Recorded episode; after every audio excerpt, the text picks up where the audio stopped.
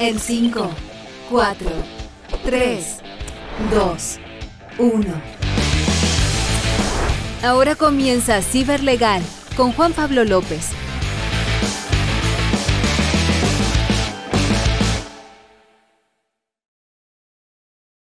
Hola, Juan Pablo López, abogado, especialista en ciberseguridad y asesor en ciberseguridad de empresas. Estamos juntos para este segundo capítulo de Ciberlegal junto a TX Plus y queremos dejarlos eh, obviamente cordialmente invitados para que nos puedan seguir a través de Instagram, TX Plus, arroba y arroba Juan Pablo López Abogado y cualquier duda o consulta que tengan respecto de alguna, alguna, alguna materia que hayamos tratado o bien algún tema que quieran proponernos, nos pueden escribir a contacto arroba txplus.com. Hoy día vamos a tratar un tema que es bien importante, lo anunciamos un poco por redes, que es solo el tema de los datos personales. ¿Cuál es la importancia? La debida protección por parte de la empresa y también un poco por respecto a los particulares. Hay una falta de cultura en cuanto al tratamiento de los datos personales que tenemos hoy día, eh, particularmente eh, desde el punto de vista de la ciudadanía. Eh, nos piden el roto en cualquier parte, lo entregamos, mandamos un correo súper confiado, todos realizamos hoy día compras a través de las aplicaciones internet y cuando llega el delivery nos damos cuenta de que todos nuestros datos vienen ahí impresos en una hoja y más allá de eso, incluso muchas veces saca las cosas que le llegaron y bota simplemente la caja sin eliminar siquiera los datos, ese porque hay un poco cuidado y no sabemos cuál es la trascendencia y la importancia que tienen los datos. El capítulo de hoy eh, vamos a modificar un poco la estructura porque así como la semana pasada tuvimos un invitado de lujo, queremos seguir en esa línea y hoy día tenemos un gran invitado eh, que, que, nos va a acompañar desde España, se adecuó ahí a su horario para poder acompañarnos en este segundo capítulo y hablar de los datos personales y un poco qué es lo que viene hacia el futuro en Chile, porque hablaremos también en, en un breve momento respecto de cuál es la actual ley que rige en Chile, que es del año 99 y obviamente no se adecua a los tiempos, así como un poco hablamos la semana pasada y la ley de ciberseguridad y después de 30 años prácticamente fue modificada para adecuarse precisamente a los tiempos. Lo mismo pasa con la ley de protección de datos personales y la vida privada y en España obviamente y en Europa en general rige una ley que es mucho más estricta, eh, exige, tiene mucho más obligaciones para las empresas y las multas en caso de incumplimiento. Hemos visto noticias por ahí a los grandes eh, prestadores de servicios de Internet, incluso a Facebook o a otros le, le ha acusado unas multas gigantes. Entonces ahí obviamente si no hay multa hay desincentivo por parte de la empresa a realizar un correcto cuidado lo mismo. El invitado se los dejo adelantado, él se llama Leocadio Marrero Trujillo, es consultor, auditor y docente. Tuve la suerte de tener clases con Leocadio, no solamente un tremendo profesor, sino es una gran persona. Y también es delegado de protección de datos del Colegio Abogado de Las Palmas en España.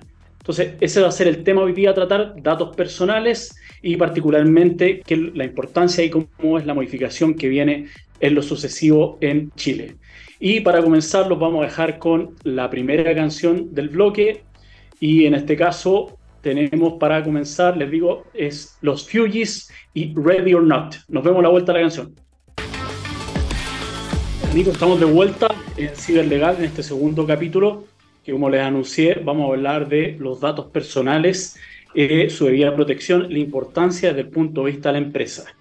Bueno, un poco para, para que tengan claro, muchas veces no sabemos que minuto a minuto estamos compartiendo datos en general. Hoy día estamos en una era, la 4.0, que es la era digital, la, la revolución digital, en donde estamos hiperconectados. Hoy día estamos a través de Zoom, eh, muchos de nosotros usamos para ir al gimnasio, incluso hay gente que lo usa para dormir, un smartwatch. Y ese smartwatch genera, por ejemplo, datos.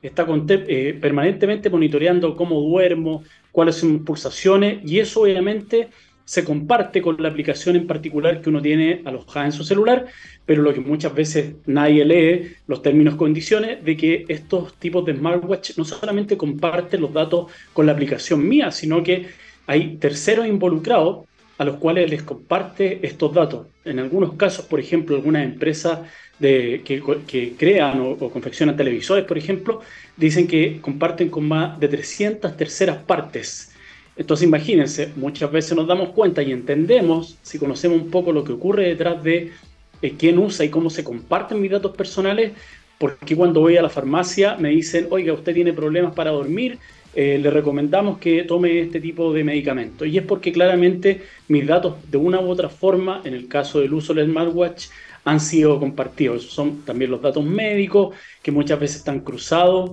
entre algún tipo de prestador de servicios médicos, el médico en particular y la farmacia.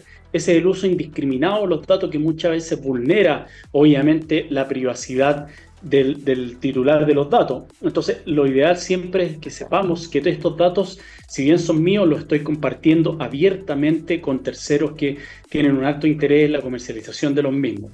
¿Por qué estos terceros tienen interés? Hoy día sabemos que el marketing, particularmente de plataformas como Facebook o Instagram, está dirigido, antes el marketing se dirigía a una masa de consumidores, a un espectro de edad particular, entre 20 y 30 años, que vivían en una comuna determinada. Hoy día hay un universo de datos que yo genero individualmente, en virtud de la cual la aplicación hace un, marketing dirigido a mi persona en particular, a través obviamente de algoritmos y diferentes software que se encargan de aquello, pero están recogiendo segundo a segundo los datos que uno recopila. Lo hablamos la semana anterior, yo visito una página en particular, no sé, de, relojes o de autos o de, la, de que quiero hacer un viaje eh, fuera de Chile y de inmediato me empiezan a aparecer correo electrónico, anuncios en, las redes sociales referente a promociones de viaje, dónde concurrir, dónde poder viajar. Y eso es porque obviamente estoy siendo monitoreado y este marketing el que usan las empresas para poder vender en definitiva su producto su servicio en particular. Entonces, claramente lo que tengo que cuidar son mis datos. Sabemos además que están los metadatos, que son los datos de los datos, y ahí ya en particular la, búsqueda se hace mucho más refinada. Obviamente hace una búsqueda y un análisis en metadatos, y eso permite que vaya mucha, mucho más rápido y a su vez más dirigido y más refinado la búsqueda de los datos en particular.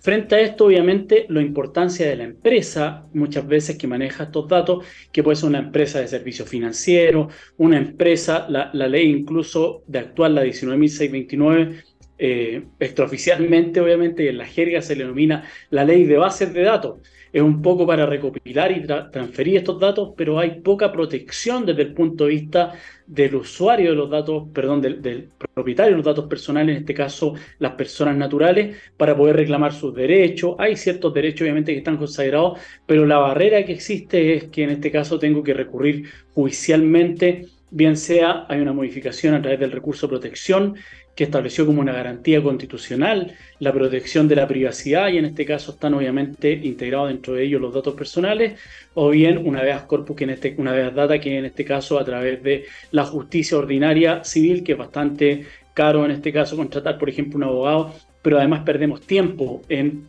concurrir a tribunales para exigir el debido tratamiento de los datos o la modificación o que sean borrados o que están desactualizados. Entonces, obviamente lo que viene, así como hablamos la semana pasada, de que existe una modificación, existe una modificación desde el punto de vista de la ley de ciberdelitos que se publicó en junio del año 2022, después de prácticamente 30 años, la ley era del año 93. De igual forma, la actual ley que rige del año 99 que no tienen las herramientas eh, para que los titulares de los datos puedan exigir sus derechos y las empresas también se vean un poco combinadas a poder establecer un margen o un, estándar de protección de los datos adecuado a través de multas, es que viene una modificación legal que está en curso, esperamos que ya este año salga, ayer hubieron algunas novedades referente a algún avance que habría tenido en el Congreso. Y un poco sigue el modelo de la actual ley europea que es el Reglamento General de Protección de Datos. Particularmente este rige también en España y por eso que lo importante, y esa es la importancia del invitado que tenemos en lo sucesivo, que como les dije, el, eh, gran profesor eh, delegado de protección de datos de Las Palmas, del Colegio de Abogados Las Palmas, señor Leocayo Marrero, que lo vamos a tener en unos minutos más. Quiero recordarles también que este programa está auspiciado por Ciberlegal que en la ciberseguridad está aplicada al factor humano en la empresa. Hablamos del factor humano, que es el eslabón más importante, obviamente, en esta cadena de protección de ciberseguridad de la información y de los datos, a propósito de lo que estamos hablando, tanto de la empresa así como de los clientes internos. Por lo tanto, es vital poder cuidarlo. Ahora nos vamos a ir a la segunda canción del programa y a la vuelta ya vamos a estar con nuestro invitado. La segunda canción nos trae a Dua Lipa y Swam Song. Bueno amigos, estamos de vuelta para este segundo bloque y ya estamos con nuestro invitado, Leo Cayo Marrero, a quien le damos la bienvenida. Primeramente agradecerte, Leo, yo sé que es complejo, tú, eres un hombre ocupado, pero además estamos con una diferencia horaria, así que agradezco la gestión que tú hiciste y, la invitación que te extendimos para participar en el programa. Nos gustaría que tú nos contaras y te presentaras frente a nuestro público para que nos dijeras cuáles son tus pergaminos y cuál un poco tu labor como delegado de protección de datos. En primer lugar, eh, eh, buenas tardes a todos. Eh, gracias a Juan Pablo por la, invitación, estar ante este público, ante un auditorio que además tiene una preocupación en común, que es los aspectos relacionados con la seguridad y también con los aspectos relacionados con la parte legal del uso de las tecnologías y, bueno, por ahí alabarte también la, la labor pedagógica que estás haciendo de evangelización y que tan necesaria es en los tiempos en los, que nos corren, ¿no? Ah, hablando de mi persona, no, no, me gusta centrar mucho la atención en, en, lo que hago, ¿no? Pero bueno, eh, al final siempre hay que explicar un poco a qué me dedico, ¿no? Ah, yo tengo una, una, labor mixta, eh, soy híbrido a, nivel, digamos, de profesión, eh, hago labor de consultoría, de, de, implementación de programas de gestión de privacidad, lo vengo haciendo por 25 años prácticamente, prácticamente en los albores, año 95, 96, cuando todavía teníamos en España la, la LORTAD, la, ley del año 92, luego ya peleando ya de en serio con la ley del año 99, eh, la ley que nos alineaba con la directiva 95-46 europea, y en los últimos años ya se entraba directamente en, el Reglamento General de Protección de Datos, eh, y sobre todo en la figura de, en la posición del oficial de protección de datos para en distintas instituciones, no solamente el Colegio de Abogados, también el Consejo Canario del Colegio de Abogados y otras eh, instituciones colegiales eh, que es un, un, sector en el que me he especializado fundamentalmente, porque creo que al final eh, hablamos de áreas de especialización y esto es importante. No, no, hablamos de un generalista, sino un especialista de, dentro de cada área y, y, aquí también es uno de los aspectos que me, me gusta eh, indicar, a, especialmente a los alumnos cuando estamos dando formación. ¿no?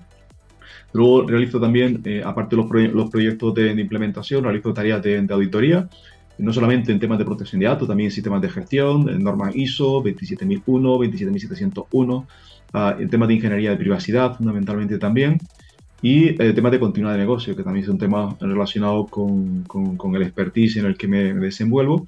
Y luego está la labor, la labor académica, creo que es la, por lo menos en la que más he ido fortaleciendo en los últimos 6, 7, 8 años ah, y donde más cómodo me vengo, me vengo a sentir últimamente, ¿no? Es decir, ya uno está casi de vuelta a nivel profesional y tener la oportunidad, digamos, de compartir lo que uno tiene en la mochila, que no solamente es el conocimiento, sino la experiencia fundamental. Eh, esto eh, me ha permitido también mejorar inclusive mi, propia actividad profesional. Entonces estoy realizando actividad docente en España eh, con distintas instituciones, después la práctica jurídica del Colegio de Abogados, por ejemplo, o y en el caso de Latinoamérica, en el caso de Chile, eh, bueno, estoy de director en el diplomado de privacidad y cumplimiento de, de, OSACH, dentro de lo que es capacitación OSACH.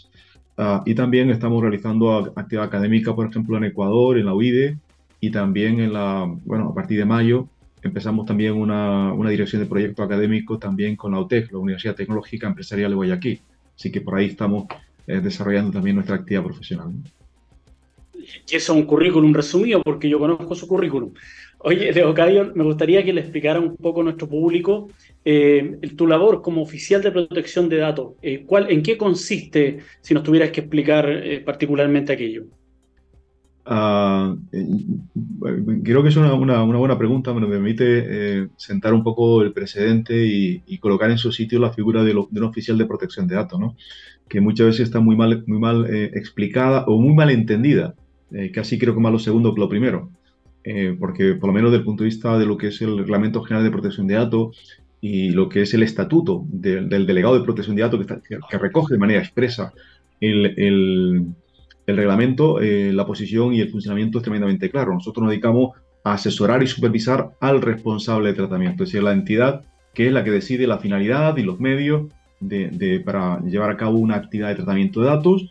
Eh, esa, esa, actividad, como todas las actividades que nosotros realizamos en el día a día, conlleva una serie de riesgos eh, unos riesgos que son para la organización y otros riesgos son, son, riesgos legales y otros riesgos también tienen que ver con las afectaciones a los individuos, en este caso a las personas que son, digamos, objeto de, digamos, de ese procesamiento de datos. Y eh, los oficiales de protección de datos lo que hacemos, eh, estamos en una posición, em, digamos, estanca dentro de la organización una posición, digamos, consultora o consultiva en la que realizamos tareas de asesoramiento.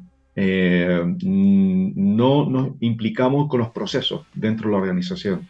Somos un elemento neutro que eh, tenemos, tenemos que mantener objetividad, que es un aspecto importante, ¿vale? Eh, tenemos que escalar informe, tenemos que tener muchísima capacidad de comprensión técnica, tenemos que saber implementar, esto es un aspecto importantísimo, tenemos que saber auditar porque vamos a tener que leer y programar planes de auditoría, tenemos que saber entender, interpretar y discutir la gestión de riesgo, porque forma parte también de nuestro, de nuestro trabajo, la, revisión y la, evaluación de los mismos, eh, eh, no hacer la gestión de riesgo, sino evaluar la propia gestión de, de, riesgo que se está realizando, las evaluaciones de impacto, por ejemplo, en materia de, de privacidad o protección de datos. ¿no?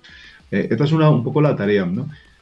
formal del punto de vista de reglamento. Si, si, lo, si lo hacemos una bajada un poco al, al contexto de la español que se regula en la Ley Orgánica de Protección de Garantía de Derecho Digital, eh, el legislador español entendió que era una magnífica oportunidad de contar con un ayudante.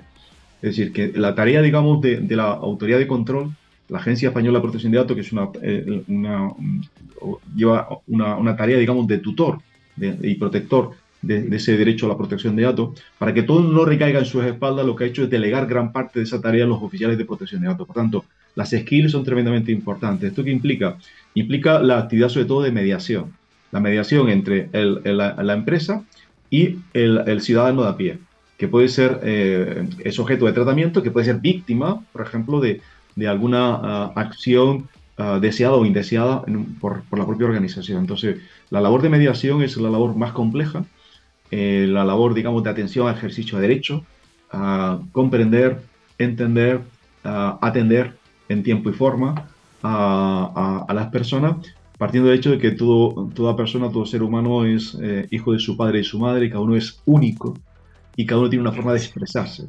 Y entonces eh, hay sentimientos, hay emociones, hay percepción del riesgo, que alguien lo tiene muy acentuado y otra persona no lo tiene tan acentuado. Entonces, entender, eh, empatizar con esa persona y luego hacer de pedagogo con, con, con el individuo, para luego también ser un conductor de su sentimiento hacia el, cliente que es el que te está pagando para que actúes como oficial de protección de datos, esa creo que es una de las labores, eh, por lo menos a mí personalmente, que más me, me congratula, ¿no?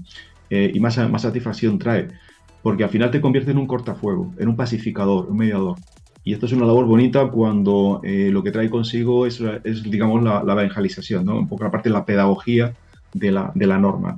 huir del tecnicismo, del negro sobre blanco de una norma, de una ley, y, y humanizar directamente la gestión. Esta es creo que la parte más interesante, ¿no? porque al final estamos eh, en un contexto humanista y, por tanto la parte de, hay que poner a las personas en el centro. Y, y como comenta un ah, profesor y doctor, en este caso argentino, eh, hay una frase magistral que él dice, eh, el ser humano no es un ser racional, es un ser emocional que razona. Mm. Entonces, el plano emocional es importante atacarlo. Ahora lo que hay, claro, se te, te, convierte muchas veces en un negociador, un mediador, como dices tú, más allá de lo técnico de la norma y qué es lo que está reclamando la persona o la víctima en este caso en particular. Eh, culturalmente nosotros como, como sociedad, tú ya nos conoces desde el punto de vista docente, has tenido la oportunidad de convivir con el, con el ciudadano chileno y su idiosincrasia. Nosotros estamos muy lejanos de la cultura de la protección de datos porque tenemos una ley que es muy débil en ese sentido. Lo que comentaba un poco en la introducción, no es común entregar nuestro root a quien nos pide el root, a compartir una serie de datos que son obviamente privados y no debieran ser eh, compartidos. Por lo tanto, me gustaría que nos explicara por qué es necesaria mantener esta privacidad y la protección de los datos personales de acuerdo a la visión que tienes tú eh, desde España y Europa en particular. Eh, yo cada vez tengo uh, mucho más claro lo que la profesora Carissa Vélez repite por activa y por pasiva en su obra magistral Privacy Power, ¿no? O privacidad es poder, ¿no? Al final lo que nos dice es que la privacidad es poder, ¿no? En realidad la privacidad es información, la información eh, empodera a quien la tiene. Eh, este es un, eh, un, derecho que tenemos nosotros. Eh, no ser consciente de ese derecho hace que se produzcan asimetrías de poder en el entorno y hace que la parte que, de poder que, que, nos es propio por naturaleza se la estemos entregando a terceras o cuartas organizaciones sin conocimiento y sin poner en valor lo que le ha costado a la humanidad entender y concebir este derecho fundamental, Es decir, que estamos hablando de un derecho de tercera generación eh, que tiene su aparición en la segunda mitad del siglo XX y que a día de hoy todavía ah, no somos muy conscientes del valor de la, de la, misma. ¿no? Y luego hay un tema importantísimo, ¿no? y es que eh, si no tenemos capacidad de, eh, de aislarnos, de pensar por, nuestra propia cuenta, nunca seremos individuos con, mm, independientes y autónomos. Y tampoco vamos a contribuir a, que nuestros países sean países democráticos. Ah, para que haya un país democrático necesita ciudadanos libres. Y entonces la, libertad empieza cuando somos capaces, digamos, de conservar en nuestro patrimonio eh, eh, en la forma de sus derechos fundamentales.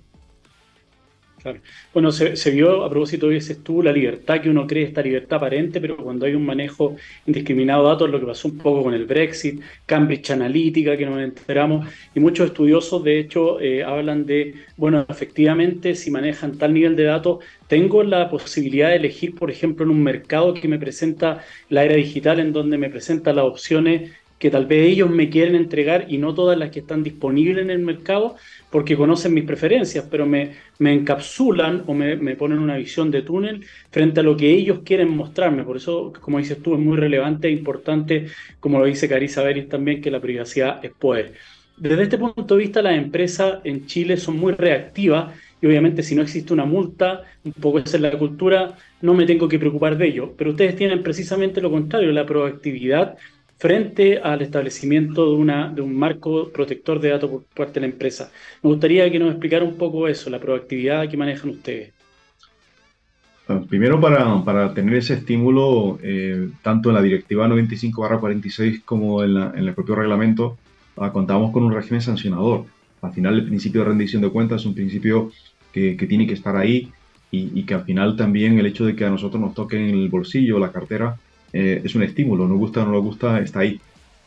Eh, y de hecho, en, los países que tienen legislación en materia de protección de datos, pero su régimen sancionador es eh, prácticamente inexistente o, tiene sanciones muy, muy pequeñas, se convierte en, digamos, en una tarifa plana para delinquir, es decir, para, para, para actuar de forma ilícita y no de forma lícita.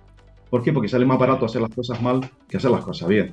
Si hacer las cosas bien eh, en un régimen donde hay una exigencia y un principio de rendición de cuenta, eh, va a exigir fundamentalmente tomar las cosas en serio, entender eh, de qué es lo que está en juego, implementar la cultura dentro de la organización, implementar un sistema de gestión que tenga capacidad de dar la, la capacidad, digamos, de gobierno de datos y la gestión del dato, la información en la organización. Al final, colocamos a la persona en, el centro de, de nuestros servicios. ¿no?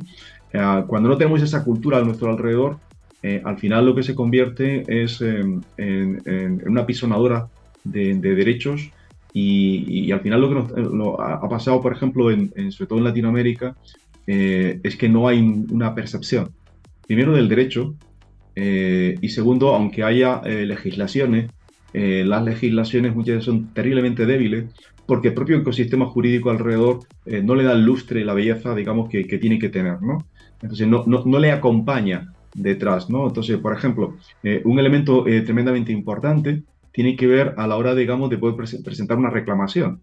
Es decir, si yo eh, a la hora de presentar una reclamación que considero que mis derechos están, han sido pisoteados, ¿no? si yo tengo que llevar la carga de la prueba, como aparece en, algunos ordenamientos jurídicos en Latinoamérica, ante un gran operador de mercado, pensemos una empresa de teleco o una empresa de sector financiero, eh, evidentemente hay una simetría de poder. Entonces, si yo tengo que presentar la prueba, evidentemente al final eh, los tribunales no me van a hacer caso. Pero al tener una autoridad de control que tenga capacidad, que sea autónoma, independiente, con capacidad de inspección y que eh, su función fundamental es la tutorización y la defensa de ese derecho fundamental, eso sí que valida y eso sí que alinea a, las organizaciones. ¿Por qué? Porque tiene capacidad de inspeccionar, tiene capacidad de, de escuchar al ciudadano y eh, abrir o no, y eso ya veremos, un procedimiento sancionador, o por lo menos un procedimiento informativo que pueda dar lugar luego un procedimiento sancionador contra el, infractor. ¿no? Eh, para que tengamos una idea, a, febrero de este año, eh, en la Unión Europea se ha recaudado, se ha cerrado sanciones por valor de 2.780 millones de euros. Esto es un importe, son cifras, cifras importantes. Y por eso, desde el minuto uno, a tener tanto impacto a nivel mundial. Los, eh, las Big Four tecnológicas ah, le han cogido respeto a, la autoridad, eh, a, la normativa, ¿no? Y están intentando alinearse continuamente del minuto uno. Por ejemplo, Microsoft lo hizo como una estrategia principal eh, porque no le interesaba ir contra el ordenamiento jurídico. Primero, porque perdería un socio importante, que la, la zona EMEA, la zona europea, y, dos, porque la capacidad, digamos, sancionatoria podía alcanzar a, Microsoft ahí donde estuviera.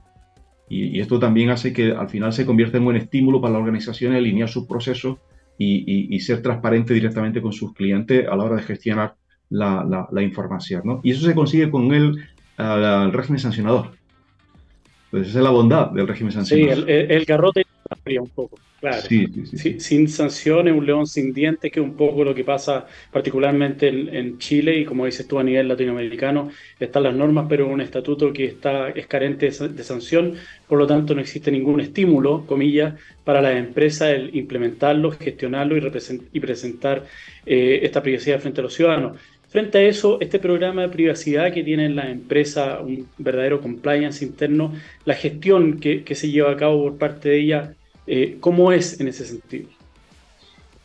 Bueno, el, reglamento la, coloca en, antes has hablado de, la, palabra, mágica, que es la proactividad, ¿no? La, coloca en el artículo 5.2, que es la accountability, ¿no? Es decir, al final, eh, la, diferencia de modelo, de modelos que teníamos otro anterior, modelo actual en Europa, eh, antes era un modelo en el que el, el regulador trataba siempre como, como un niño, a un niño a la organización. Ah, te decía qué es lo que tenías que hacer y lo que no tenías que hacer. Te estaba tutorizando continuamente. Había que cruzar la calle, espérate, yo te, yo te cruzo la calle. Entonces, ese punto de madurez no, no se llegaba a, obtener, ¿no? Y el modelo actual, este dice, no, no, vamos a ver, tú tienes tu organización, tú tienes tus objetivos de negocio, tú, tienes, tú sabes exactamente cuál es tu contexto, cuáles son las finalidades de los tratamientos, cuál es tu apetito del riesgo. ¿Vale? Lo que tienes que determinar son los riesgos de probabilidad de gravedad a esos derechos y libertades. A partir de ahí establecer eh, medidas técnicas y organizativas adecuadas. Tú decides cuáles son las adecuadas. Yo no las decido, pero tú tienes que estar en condición de demostrar que esas son adecuadas. Y para demostrar que esas son adecuadas, tendría que demostrar que, otros controles no eran adecuados. Esto también es importante. Es decir, esto es un buen ejercicio de, de análisis de riesgo. Entonces, eh, este es el, elemento diferencial. ¿Y ah, esto qué implica? Pues implica la diferencia con elemento reactivo, es que yo tengo que adelantarme a la aparición de cualquier riesgo. Y tengo que estar fijo eh, en, un modelo eh, de, análisis continuo, ¿no? Porque hablamos de, riesgos legales y ya sabemos que los riesgos legales fundamentalmente no solamente son los derivados de la propia ley, sino también de los pronunciamientos de los tribunales de justicia que son los que interpretan la ley o de los pronunciamientos que las autoridades de control van realizando en la práctica del día a día en materia de protección de datos. Por tanto, los riesgos legales van modificándose, van modificando su naturaleza, su interpretación, y uno tiene que ir ajustando su práctica diaria a esas nuevas interpretaciones que van, van teniendo. Eh, ¿Cómo podemos hacer, cómo podemos adelantarnos a, esos posibles riesgos, digamos, de interpretación que nos pueden obligar a, una rectificación? Ah, cuando tenemos ese planteamiento más humanista, cuando al final eh, nos ponemos siempre eh, en el riesgo mayor. Eh, y a partir de ahí es cuando nosotros podemos entender mucho mejor. ¿no? Yo muchas veces digo que la, gran diferencia en el análisis de riesgo, acá, cuando la organización lo está realizando, es que tenemos que no solamente ser objetivo, es decir, hacer un análisis de riesgo objetivo desde el punto de vista empresarial, sino que tenemos que hacer el, análisis de riesgo desde el punto de vista de la percepción del ciudadano. Y lo he dicho antes, cada ciudadano es su padre y su madre, cada ciudadano es un mundo, en la hora de, pensar y de sentir. Entonces, eh, esto va a exigir un trabajo muy arduo en las organizaciones y, por tanto, y también un cambio de chip en el modelo de análisis de riesgo. ¿vale? Eh, ventaja para las organizaciones, vamos a ser mucho más transparentes. En el mundo digital, los clientes quieren confianza digital. Los clientes están a un clic de quedarse con nosotros, a un clic de marcharse. Entonces, eh, la gran diferencia en para retener al cliente y, por tanto, eh, estar en condición de gestionar correctamente el dato, de generar economía a través del dato, de poder ofrecer experiencia de usuario única al, a los usuarios, es cuando yo soy honesto, leal y transparente directamente con el, usuario. Cuando aplico principios como principio de minimización de datos, es decir, cuando yo solamente cojo los datos que necesito, los que necesito, los que no necesito, nunca los voy a pedir. Porque pedir datos de más, por si acaso, en adelante, es un riesgo para la organización. Porque tendré que implementar más controles. Entonces, eso va a presupuesto. Y dos, eh, eh, lo que estoy acumulando es una carga explosiva porque estoy, puedo tener una afectación a futuro a esos derechos y libertades de esas personas por tener una demasía de, información acumulada. ¿no? Entonces, eh, las organizaciones que hoy por hoy brillan son aquellas que son respetuosas con las personas. A nivel mundial, todos los años Cisco emite un informe contundente y uno puede ver la evolución 2020, 2021, 2022 y el del 2023 y uno ve una constante en crecimiento. Las grandes organizaciones, eh, las que más eh, interactúan, las que más ofrecen, las que más ganan dinero en Internet, son aquellas que se están acercando mucho más al concepto de respeto y de cultura de la privacidad. esto es un, elemento que, aunque sea desde el punto de vista eh, egoísta del negocio, lo debería impulsar. Claro, la percepción que tiene frente a la ciudadanía, que también hace que confiemos, donde está obviamente la base del comercio de la confianza. Desde ese punto de vista, Leo, eh, Peter Drucker tiene una frase que dice que la cultura se desayuna a la planificación. Un poco eso es lo que pasó acá y tú ya has atravesado ese desierto junto a la empresa, nosotros estamos todavía antes de esa entrada. Eh, la cultura, el cambio cultural de la organización, ¿qué tan relevante fue generar eso? Porque acá en Chile es lo que dices tú, llenémonos de lo la mayor cantidad de datos posible sin minimizarlo para lo que lo quiero, sino que absolutamente todo lo que yo pueda recabar lo quiero tener, porque me puede ayudar a tomar mayor número de decisiones porque no hay detrás lo que tú nos explicaste. Para ustedes, ¿cómo fue ese cambio cultural desde el punto de vista de la empresa? Bueno, eh, para, para, empezar, en el caso español tenemos una, una ventaja histórica. Es decir, eh, ya en nuestra constitución año, del año 78 eh, ya se, se, reconocía en el artículo 18 eh, estos aspectos, ¿no? sobre todo el 18.4, que, que, al final ya incluía un mandato del constitucional Poder Legislativo en el que se le decía que la ley tenía que regularse tenía que encaminarse con el fin de garantizar un posible mal uso de la informática en aras de la protección de la, del derecho a la intimidad. ¿no? O sea, ya se preveía en el año 1978 que eso podía llegar a suceder eh, independientemente de las bondades que la informática podía tener. Pensemos años 78, qué tipo de informática y qué tipo, digamos, de acumulación de datos eh, podía haber, ¿no? Eh, el legislador español, atendiendo esa petición del Constitucional, legisló en el año 92 y, sin terminar prácticamente de, digamos, de madurar esa ley, ya tres años después teníamos una directiva europea para unificar a nivel de toda la Unión Europea la, la legislación en materia de protección de datos y esto nos obligó nuevamente a cambiar la ley del año 92 y el año 92 ya teníamos la segunda ley en materia de protección de datos. Pero en el año 92 eh, se legisló ya la creación de la Autoridad de Protección de Datos que empezó en vigor en el año 94. Entonces, desde el año 94 ya tenemos un tutor y garante en, España que ha ido acumulando, digamos, eh, conocimiento, experiencia, músculo, ¿vale? capacidad, digamos, de comunicación, de, hacerse público eh, y esto también ha, permitido, digamos, una evangelización constante. Esto unido a, distintas eh, eh, ecos o distintas instituciones como el propio Instituto de Ciberseguridad, el INCIBE, el propio Centro Criptológico Nacional, en, la ayuda que dan, el soporte que da a las administraciones públicas a nivel de cumplimiento, han ido, digamos, haciendo un trabajo colectivo.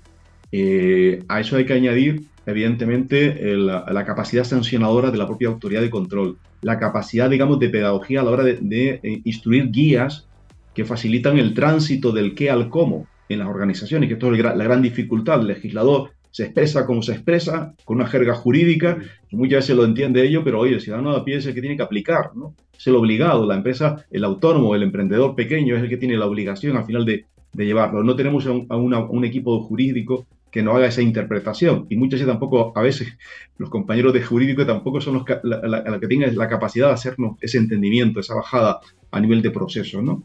Eh, bueno, ha, habido un trabajo largo a, nivel europeo eh, importante y a eso hay que eh, unirle también, yo creo que un gran trabajo en temas de ciberseguridad, con lo cual al final la, cultura del cumplimiento, la cultura de la regulación ah, de manera transversal, Ah, con normativas tributarias, con normativas laborales y tal, al final lo que ha ido generando también es una conciencia del riesgo legal. y, al final, siendo todavía un problema burócrata, ¿vale? Para, para una empresa, sí que hay una percepción de, de la necesidad de atender y gestionar correctamente esto.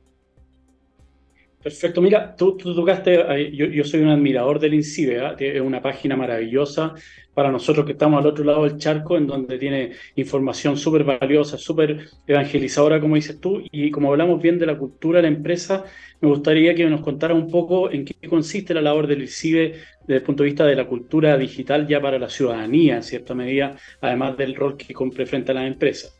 ¿Qué, es lo que es para ti el INCIBE? Sí, el INCIBE es, eh, primero es un, es un referente eh, mundial. O sea, eh, nosotros tenemos la gran suerte en España de tener dentro de lo que es el espacio de la Unión Europea, creo que tenemos unos 8 o 10 SER o CECIR que son referentes a nivel, a nivel europeo y a nivel internacional. ¿no? Y entre ellos, evidentemente, está por un lado el INCIBE, que tiene como alcance el sector privado, y el, Centro Cristológico Nacional, es SNSER, que se encarga de la parte, digamos, pública, administraciones públicas directamente. Los dos son grandes evangelizadores, son grandes promotores, digamos, de la cultura de la seguridad cibernética, del cumplimiento y de los elementos transversales que están asociados al uso de las tecnologías y del riesgo que, eso conlleva. ¿no? Eh, el INCIBE tiene una, una labor, eh, primero, de control, eh, de, digamos, de, en la parte digamos, de la gestión estratégica a nivel de defensa en materia de ciberseguridad del Estado, eh, forma parte, digamos, de, la, armadura del propio Estado, pero también tiene una encomienda, eh, que es la parte, digamos, de evangelización, la parte de generar cultura en la sociedad, ¿no? Eh, cuenta con, como tú has comentado, con, muchísimas herramientas. el blog, todos los meses son 3, 4, 5 artículos que se van publicando, ¿no? Cantidad de recursos eh, tecnológico para las empresas, cantidad de políticas, de herramientas que nos permiten generar gobernanza dentro de las propias organizaciones, ¿no? La cantidad de eventos de una calidad ah, espectacular a costo cero para la ciudadanía. Es decir, eh, esto es importante, ¿no? Y, aunque tenemos una dispersión geográfica importante y ellos tienen su sede física mm. en, León Capital, eh, hacen una, una, labor, digamos, de, evangelización a nivel nacional y, y, a nivel internacional. Y además está cooperando mucho con eh, instituciones eh, en Latinoamérica. ¿vale? De hecho, ah, creo que en, unos pocos días ah, en República Dominicana hay un macroevento en el que el INCIBE prácticamente lleva ah, la voz cantante a la hora, digamos, de, de, gestionar eso. Y recientemente también, hace algunos meses atrás, pues en Colombia también una, un evento con casi, diríamos que el patrocinio de, del INCIBE. Al final eh, eh, hay acuerdos nacionales y acuerdos internacionales de cooperación, desarrollo, madurez, eh, en la hora de, digamos, de, exportar experiencia y, conocimiento. Entonces, contar con estos aliados para nosotros es un, lujo. y además porque son terriblemente receptibles, receptivos perdón, a, cualquier tema. O sea, no te colocan barreras, siempre están las puertas abiertas y esto al final se convierte en, en facilitadores, ¿no? Para los propios em, eh, empresarios, las entidades que estamos obligadas a, implementar los controles. Hay, una cooperación, claramente. Eh, el INCIBE, sin lugar a dudas, una autoridad ya a nivel, por lo menos de habla hispana, eh, es muy respetado, muy reconocido. Yo lo sigo, tengo ahí, estoy suscrito y cada vez que llega uno, un newsletter, lo, leo atentamente porque realmente es muy, ayuda mucho.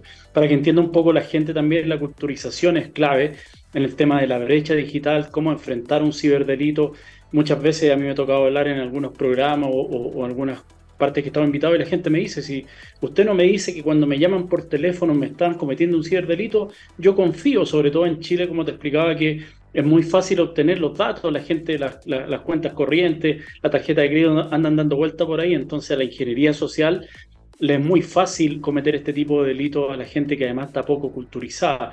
la pandemia nos obligó a todos a dar este salto tecnológico, a pagar, a recibir dinero a gente que se había resistido. Entonces, en ese caso, la labor que realiza el INCI en particular es clave.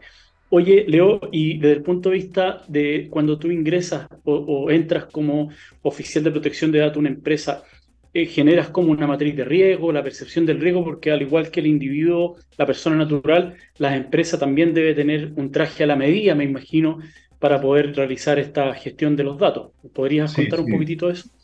Bueno, eh, ahí no, el, oficial de protección de datos no implementa, entonces eh, entraría como consultor. Si entro en un proyecto para, para, implementar, ahí lo primero que hay que hacer siempre es un gap análisis de, cuál es el estado que, tiene la organización con respecto a, lo que la norma eh, va a exigir. ¿no? Tú, has comentado algo que creo que es, eh, es una verdad.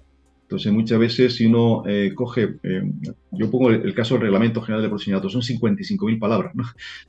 Por en cambio, esos números, ¿no? Son 99 ah, artículos y antes de los 99 artículos son 175, 173 considerando que son como 173 lentes a través de las cuales debo hacer la interpretación, la lectura de, de, esos articulados. Entonces, si eso lo coloca en una empresa de 50 trabajadores, es como ponerle un edificio a la espalda, diciendo, ¿esto, esto qué es? ¿no? Esto es muchísimo peso, ah, vale, pero no. Eh, la norma lo que, lo que está diciendo es que uno eh, tendrá que establecer medidas adecuadas, adecuadas a su tamaño. Es decir, al final la, la expresión traje a medida es lo que hay que hacer. Entonces, un mal consultor, ¿qué es lo que va a hacer? Un mal consultor lo que va a intentar coger es que una organización ah, pequeña se le ponga un traje grande. Entonces al final estás con una talla XL, ¿no? Y te quedas bailando, bailando el tema. Has pagado eh, una cosa que no, que no es práctica para tu organización, que te molesta en el día a día vistiéndote, ¿no? Entonces, eh, ¿qué lo, ¿cuál es el trabajo de un buen consultor? Es escuchar directamente a su cliente, saber qué es lo que hace, dónde lo hace, con quién lo hace, ¿vale? Y a partir de ahí eh, hacerle, digamos, un aterrizaje de, aquellos elementos que, son los necesarios para que ellos tengan la capacidad de gobernar y gestionar correctamente ese riesgo que ellos tienen, ¿no? Ni más ni menos. No hay que bajar tampoco los requisitos, pero tampoco hay que colocarlo como si estuviésemos hablando de, un banco, porque no manejamos ese volumen. No, no, trabajamos con, eh, con, Big Data, no trabajamos a veces con, con eh, análisis de, de, datos, no trabajamos sencillamente con, con, un CRM, con un RP pequeño en el que facturamos eh, o tenemos un pequeño e-commerce. Bueno, pues al final esto, esto es lo que hay que analizar. ¿Cuál es el tamaño? ¿Cuál es mi... Eh, el concepto misión, visión y objetivo te da muchísimas veces eh, una, una, visión clara de, de, hasta dónde quiere llegar una organización en el futuro. Entonces, a partir de ahí es importante que el traje que se vaya a diseñar no solamente sea pensando en el momento actual, misión, sino en, el, en, el, en que dejemos los cimientos colocados para poder alcanzar la visión, que es lo que yo quiero ser en el futuro. ¿Vale? Eh, esto es importante, ¿no? Entonces, generar la cultura es lo más, más complejo, ¿no? Entonces, cuando llegamos a organizaciones muy grandes, por ejemplo, eh, el reto es formar a la alta dirección. Lo primero es formar a la alta dirección. Eh, ¿Por qué? Porque sin liderazgo no hay proyecto. Si no están implementados, si, si, si, si, la dirección no, no aplica, eh, no podemos exigirle a los que están por debajo que aplique, ¿no? Yo siempre aplico, recuerdo una frase que de niño escuchaba siempre en, una emisora de radio que, que hay aquí en, mi tierra, que se ha dedicado durante décadas a, dar cursos de formación en la radio. Y, decía una, uno de sus eslogans, era los hijos no hacen, los hijos imitan. Entonces, eh, los empleados, los, los sugerentes, los gerentes, van a mirar directamente a la alta dirección. Lo que haga con su ejemplo es lo que ellos van a replicar. Entonces, cuando eh, eh, ellos vean replicado la conducta, los gerentes y los subgerentes, su conducta servirá de, reflejo a los que estén por abajo también. Entonces, al final, eh, esto es importante. Entonces, lo primero que hago es meter en aula información a alta dirección, ¿vale? Para que entiendan, primero, que los riesgos legales tienen que formar parte de su agenda diaria, como son los riesgos operativos, como son los riesgos financieros, como, como son los riesgos, los riesgos de gestión interna de la organización. Entonces, los riesgos legales, los riesgos cibernéticos tienen que estar ahí. Entonces, eh, ¿quiénes tienen la posición? Ellos. Y luego, a partir de ahí, hay que ir bajando a, los distintos eh, elementos. ¿no? hay que partir del hecho que en las organizaciones siempre hay una resistencia al cambio y la primera resistencia al cambio es la alta dirección. Correcto. De hecho, el fraude del SEO no se produce en un empleado de a pie, se produce en la alta dirección. ¿Vale? Y, cuando se produce te llaman para decir que quiere implementar todo, porque sabe que efectivamente le puede llegar a él. Eh, oye, eh, Leo, eh, nos gustaría, se ha pasado volando el tema, llevamos más de media hora, nos gustaría que nos, nos dieras algún tipo de recomendación con tu visión nos conoce además culturalmente a través de, por lo menos nuestras clases que, que, haces tú en parte en Chile, que cómo avisoras un poco el cambio de la normativa y ese aspecto cultural del empresario chileno frente a esta nueva norma que va a ser mucho más rígida y dura, por decirlo así, frente a lo que tenemos hoy día, que es un león sin dientes. Eh, yo partiría con, una frase eh, eh, magistral, ¿no? No dejes para mañana lo que puedes hacer hoy. Es decir, eh, eh, esperar a que salga una nueva ley, que es un poco la percepción que uno ve siempre. No, no, ya, ya cuando, cuando salga ya actuaré. Cuando, cuando salga estará, será tarde. Y os puedo hablar de ejemplo. Eso ha pasado en Ecuador. Eh, la ley entró en vigor el año 2021. Es de plena vigencia dentro de dos meses, en mayo de 2023. ¿Vale? Y a día de hoy la mayor parte de las organizaciones no han hecho absolutamente nada esperando a la fecha esa. Es decir, nosotros no podemos esperar a que el, legislador apruebe la ley. Ya nosotros sabemos cuáles son las líneas magistrales y teníamos que estar trabajando con las líneas magistrales, tanto del borrador como de los frameworks o marcos eh, regulatorios internacionales. Podemos acercarnos al modelo de la Red Iberoamericana de Protección de Datos. Podemos acercarnos a la propuesta de la OEA y, y, a partir de ahí colocar los lineamientos magistrales de mi organización e ir trabajando en esa ruta. Y cuando llegue la ley, veré qué ajuste, qué gap tengo que, cubrir, pero será un gap pequeño. Pero si yo no hago nada y espero a la ley, el gap va a ser brutal. Entonces, ¿cómo me salto? la ola por encima. Mm. Claro, me va a pasar por encima y no voy a tener capacidad. Voy a perder competitividad, importante, mercado local, pero también voy a perder competitividad del mercado internacional. esto es importante, al final cada vez hay una, una eh, interdependencia mayor en los mercados internacionales. Me quedo fuera de una propuesta de negocio a, nivel internacional por no poder eh, aportar un status quo similar en materia, digamos, de seguridad de la información o, un status quo similar en materia de gestión de protección de datos. Al final, yo no quiero un aliado que me traiga un problema, quiero un aliado que me ayude a ganar batallas, no a perder batallas. Correcto. Eso es lo que pasó con muchas empresas que no supieron subirse a la era digital. Hablemos de un Kodak, de un Nokia. Acá puede suceder lo mismo si no tenemos un compliance en ciberseguridad y un compliance en datos adecuado que me permita ser competitivo no solamente de lo legal, sino de lo comercial y cómo me premia a mí el consumidor en cuanto a la credibilidad, que fue un poco lo que dijiste tú. Oye, Leocayo, te quiero dar las gracias.